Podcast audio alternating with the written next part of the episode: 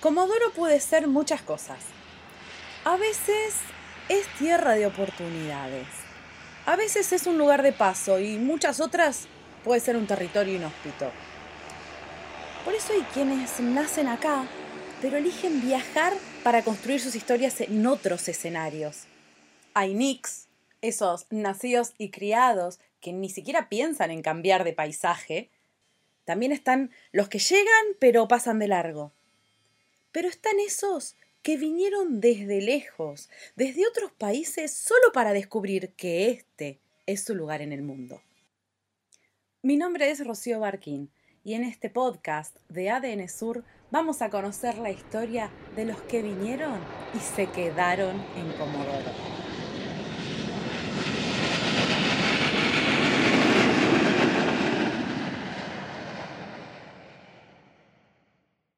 En el episodio de hoy de Yo me quedé en Comodoro, vamos a hablar con Bárbara y a ella le vamos a preguntar dónde nació y hace cuánto tiempo que llegó a esta ciudad. Bárbara, ¿cómo estás? Hola, buen día. Muy bien. Gracias por invitarme a este podcast.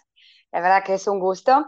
Eh, bueno, eh, yo nací en Croacia en el año 1992, mientras todavía Croacia estaba en, en la guerra. Así que bueno, eh, soy, soy de Croacia, de la ciudad de Vinkovci, eh, que queda en la parte del este de, Croacia, cerca de, de, Hungría, y a unos 270 kilómetros de la ciudad capital que se llama Zagreb. ¿Cómo terminaste en Comodoro? ¿Cómo decidiste un día, si es que fue tu decisión, eh, armar las valijas y decir, me voy, y además me voy a Argentina, y además me voy a una ciudad del sur de Argentina Comodoro. ¿Cómo terminaste acá, Bárbara? Sí, eh, justamente ayer estaba hablando con una compañera y le estaba comentando mi historia, porque hay muchos que, que, bueno, son mis amigos y compañeros, pero no sé, tal vez nunca ni hablamos porque me vine acá. Eh, pero bueno, en el año 2014, eh, yo conocí a un comodorense con las raíces, que tiene raíces croatas. Eh, que hoy en día es mi esposo, ya nos casamos. En realidad es una historia de amor. Eh, nos conocimos en Croacia en el casamiento de mi amiga, eh, porque ella me invitó para que yo sea su madrina de boda. Y mi amiga se casó con eh, un primo lejano de mi esposo. Así que bueno, nos conocimos en un casamiento eh, y después eh, nos enamoramos. Era un amor a primera vista, lo que dirían. Y después nos quedamos en contacto. Eh, mi esposo me visitó en ese entonces en la ciudad donde yo estaba estudiando, eh, porque yo en Croacia estudiaba Derecho y vivía en otra ciudad, no en la ciudad donde nos conocimos. Eh, así que bueno, después de unos meses, yo me vine para Argentina. Y bueno, nunca, nunca, sí, volví a Croacia a visitar a mi familia, pero me quedé acá. Y listo, ya soy una argentina más. una argentina más. O sea, vos fuiste a una boda siendo la madrina y unos meses después estabas casada con un argentino primo lejano del que se había casado en la boda donde eras madrina. Es una historia tremenda, aparte amor a primera vista, Sí. porque y tu familia le dijiste a un par de meses, ¿saben qué? Voy a dejar de estudiar abogacía, voy a hacer las valijas y me voy a mudar a Argentina, que está allá lejos en el mapa, a Comodoro, con esta persona que conocí en un casamiento hace un par de meses. ¿Qué cara te puso tu familia? Sí, bueno, imagínense, porque encima soy hija única. Upa. Así que bueno, en ese momento mi mamá estaba de viaje y el único que estaba conmigo en casa era mi papá. Pero ellos ya sospechaban que había pasado algo porque nos veían muy enamorados en el casamiento, después del casamiento y todo, porque en ese entonces era muy famoso hablar por Skype.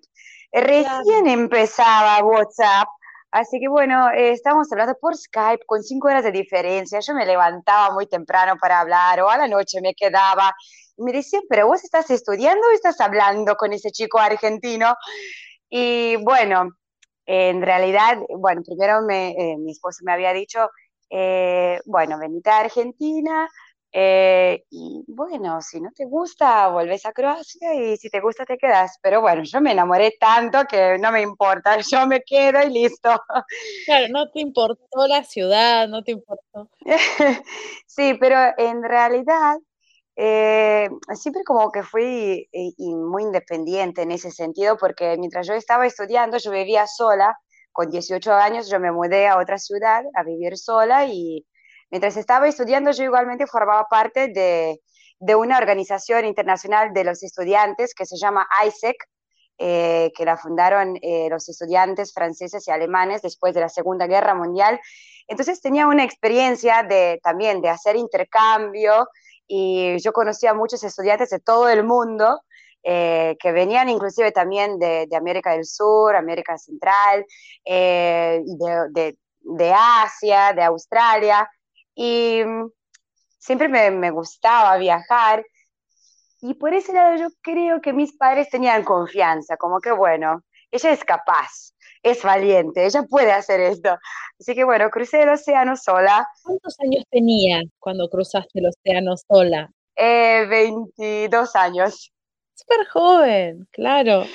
Sí, sí, sí, pero si todo dice, ay, re chiquita, pero yo creo que también esta es una de las diferencias culturales que yo noté, que acá todos se quedan eh, mucho tiempo en casa y que no es nada malo, es eh, es eh, súper eh, normal y entendible porque son unas diferencias culturales que tenemos tal vez, no solamente entre Argentina y Croacia, tal vez entre, entre Croacia y otro país también hay muchas otras diferencias que son, bueno, distintas.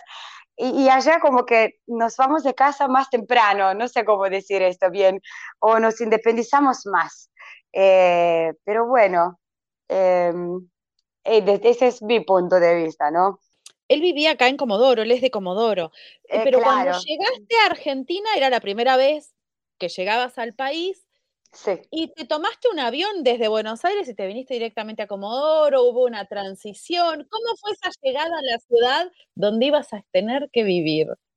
Eh, sí, yo primero llegué a Buenos Aires, allá me estaban esperando y nos quedamos una semana en Buenos Aires. Y la verdad que yo quedé enamorada de Buenos Aires, me encanta.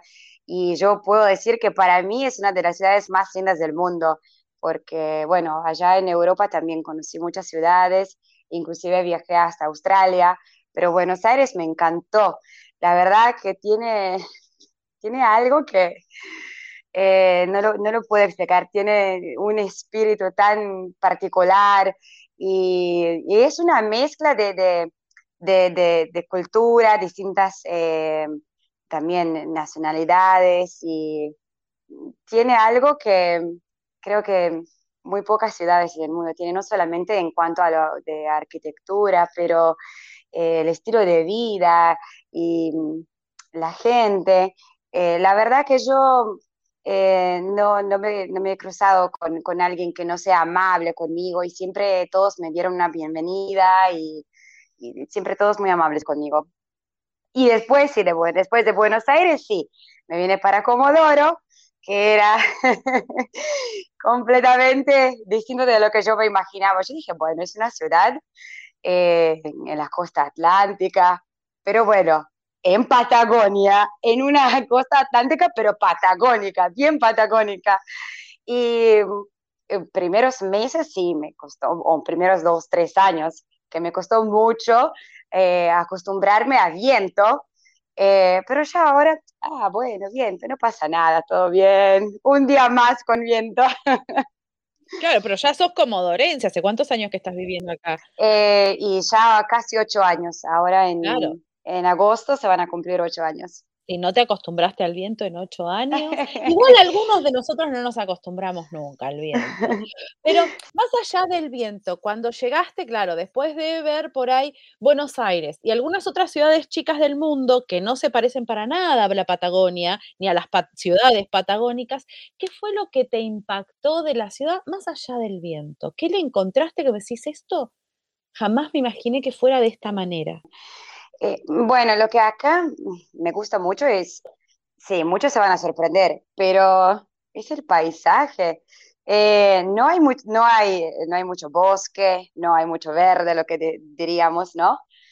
Pero hay algo extraño en este paisaje. Para mí que hay una energía tan especial y la verdad que Eh, los fines de semana me encanta pasar, por ejemplo, en algunas playas cercanas o en rocas coloradas, que eso para mí es un fenómeno tan hermoso y, especial, único en el mundo.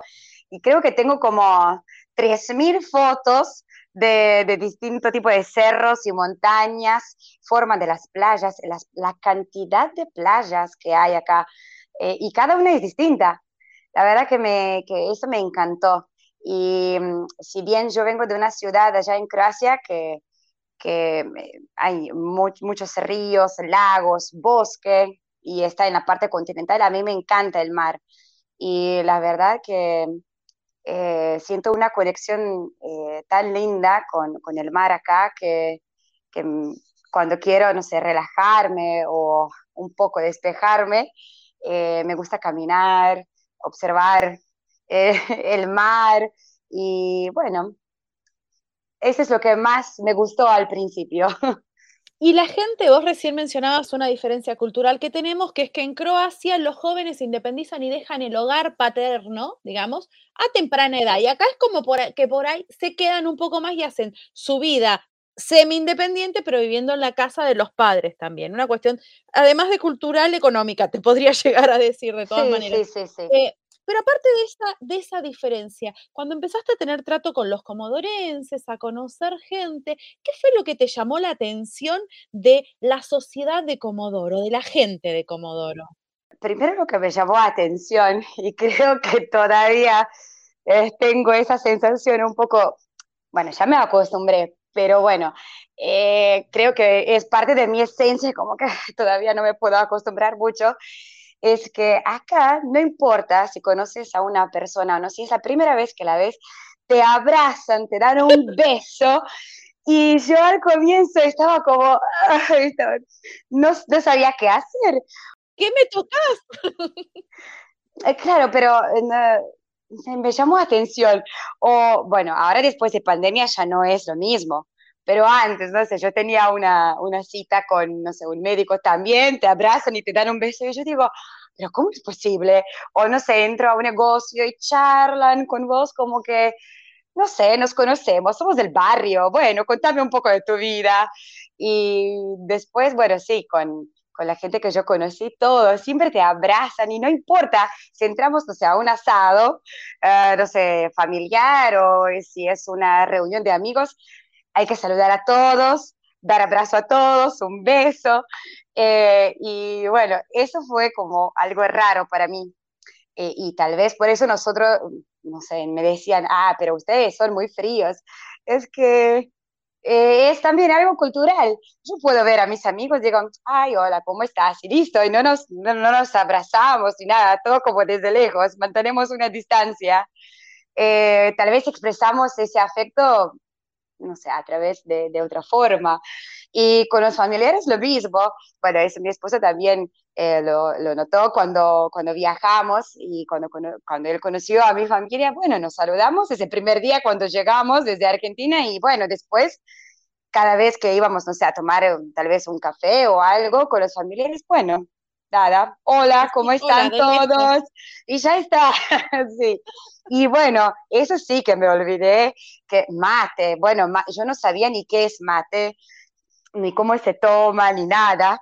Y mm, la primera vez que yo probé mate era en la casa de abuela de, de mi esposo y mm, bueno, a mí me llamó la atención que tengo que tomar después de, de cada uno de ellos. Y yo pensaba que cada uno necesita un mate. Yo dije, uy, ¿qué hago ahora? Bueno, si es su abuela, la tengo que respetar y bueno, yo tengo que tomar después de ella. y era súper caliente eh, eh, el agua. Yo dije, uy, bueno, pero no, no era que no me gustó, porque yo soy una fanática de té, así que mate sí es un poquito fuerte, pero la verdad que me gusta. Y ahora también cuando estoy sola en casa, el mejor amigo es mate. Claro. Bueno, igual ahora con la pandemia nadie comparte la bombilla, digamos que la costumbre, este, que es lo que por ahí choquea, que todos usan la misma bombilla y se pasan el mate y eso por ahí queda como raro. Este, claro. ahora está un poco más amortiguado. Sí. Y la tercera cosita. ¿Y el idioma? Sí, hay, hay una cosita más y después voy con el idioma que era puntualidad. Con esto no puedo, no, no, no. Yo me acuerdo que en, primer lugar, donde yo empecé a trabajar acá, bueno, teníamos una cena y me dijeron que la cena era a las 10 de la noche en un restaurante. Bueno, yo dije, ok, a las 10 de la noche y yo llegué a las, no sé, 10 mm, menos cuarto, como para estar a tiempo. Ay, no, yo me pasé esperando que lleguen todos, porque bueno, allá si faltas un minuto, ay no, ya llegaste súper tarde, siempre tienes que llegar como 10 o 15 minutos antes y bueno, ahí está bien. Así que con esto, bueno, ya ahora me acostumbré. Cuando alguien me dice, bueno, ahí salgo o salgo en 5, ya sé que no son 5, que son 15 o 20 y no pasa nada. y que por un lado el típico estoy yendo. Y por un lado, eh, me parece bien. Por ese lado, como que no, me estreso tanto, porque bueno, si pasa algo con el tráfico o no sé, algo ocurrió y algo pasó, bueno, está bien, la gente te va a entender. Y a cambio, como que en Croacia, como que dicen, mm, se enojan, uy, ¿por qué llegaste tarde? Teníamos que esperar 5, 10 minutos, ¿cómo es posible? y bueno, Sí, el idioma. Yo no sabía ni una palabra. Yo me comunicaba en inglés y bueno, con la familia materna de mi esposo hablábamos en croata. Así que yo tenía que aprender español acá. En realidad todos me dicen castellano y bueno, a mí me sale español porque bueno, el, el idioma que aprendí se llamaba así. Pero bueno, lo aprendí, pero sí, lo que me costó mucho era eh, relajarme. Yo no quería hablar. Aprendí y no quería comunicarme porque quería que me salga todo perfecto. Eh, o no sé, me daba vergüenza mi acento. Y, pero la verdad que después eh, todos lo aceptaron muy bien y mis amigas y mis amigos todos me ayudaron y mm, mi familia, así que bueno, eh, ahora sí puedo entender y los chistes y, el contexto, porque yo me acuerdo que, bueno, estudiaba y después me pasaba varias horas y estaba mirando televisión y anotaba cada verbo y palabra, pero sí, me, que me volví loca con los verbos porque hay tantas conjugaciones que dije, ay, no, no voy a aprender nunca, pero bueno, sí, lo aprendí, lo logré. Sí, es posible, es posible. Y ahora ya estás ubicada acá. ¿A qué te dedicas acá en Comodoro? Eh, soy profesora de inglés y bueno, eh, estoy trabajando eh, en un instituto privado y en realidad todos estos años he estado trabajando en, en las instituciones privadas porque bueno, ah, yo acá tenía que terminar el profesorado de inglés, así que hace dos años que egresé y bueno, ahora sí, vamos a ver qué es lo que trae futuro, donde más puedo desenvolverme en cuanto a mi trabajo. Si pudieras en el próximo viaje que hacer a Croacia llevarle algo de Comodoro, alguna costumbre, una comida, algo de la gente, un paisaje, lo que sea, algo de Comodoro, si te lo pudieras llevar para que tu familia entienda y vea de qué se trata decirle esto, ¿qué les llevas? Bueno, en realidad eh, eh, ya lo hicimos en, el último viaje. Eh, yo compré un mate, llevé hierba. Primero no podían creer que esto era hierba, pensaban que era, mm, eso, eso es algo sospechoso, ¿qué es esto?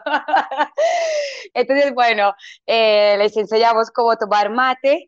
y después, sí, lo que yo preparé eran empanadas porque allá no se comen empanadas, tal vez en España, pero bueno, Croacia, bueno, para nosotros sí, que queda muy lejos, pero para, para las distancias en Argentina como que, bueno, queda cerca, está todo cerca allá, pero para nosotros no sé, 300 kilómetros, ay no, yo no voy a viajar 300 kilómetros porque hay muchísimas ciudades en tan poca distancia y uno se acostumbra que queda todo muy cerquita. Así que bueno, eh, cuando eh, fuimos última vez a Croacia, eh, yo preparé, pero todo casero, desde la masa, digamos, hasta pitas, después em, relleno. Y bueno, cuando lo puse a hornear, me dijeron, ay, no, esto va a explotar, va a salir todo. Yo dije, no va a explotar nada. Y bueno, les encantaron empanadas, pero ¿qué más podría ser? Eh, lo que no hicimos todavía eh, es el asado. que acá me encanta y es forma completamente distinta de preparar, no es eh, lo que dicen como barbecue o barbacoa, es distinto. Eh, o hacer, no sé, algo al asador. Esto me encantaría preparar allá en Croacia, que lo vean. Y después de otras comidas, no sé, hay, hay mucho, hay mucho, que es tan difícil para, para elegir. Soy al revés. Si en la próxima vuelta que viajas a ver a tu familia desde Croacia, ¿qué te traes? Comida, lugar, paisaje, olor, ah. lo que sea. ¿Qué te traes de Croacia? ¿Qué es lo que más extrañas en Comodoro? O sea, estando en Comodoro, de tu lugar. Eh, y ahora, por el momento, ay, me extraño mucho a mi familia, pero sí, de mi, de mi lugar allá en Croacia, son tantas cosas. Pero bueno, algo, algo típico tradicional eh, traía, tal vez eh, alguna bebida típica, que acá ya algunos comodorenses sí que les gustó, que se llama rakia, así que podría ser esto. Eh, y después sí, algún souvenir que representa a mi ciudad. porque, bueno, la verdad que mucho de comida no podemos traer por las cuestiones de, bueno, de aduana y todo, así que bueno, algo así, algún souvenir o alguna bebida típica. Bárbara, te agradezco muchísimo el tiempo que nos diste en ADN Sur para conocerte, para conocer tu historia, tu historia que es como de telenovela, así muy linda y muy divertida además. Eh, muchísimas gracias por, por tu tiempo. Bueno, gracias a ustedes. La semana que viene vamos a conocer la historia de otra persona que vino y se quedó en Comodoro. Seguinos por los podcasts de ADN Sur.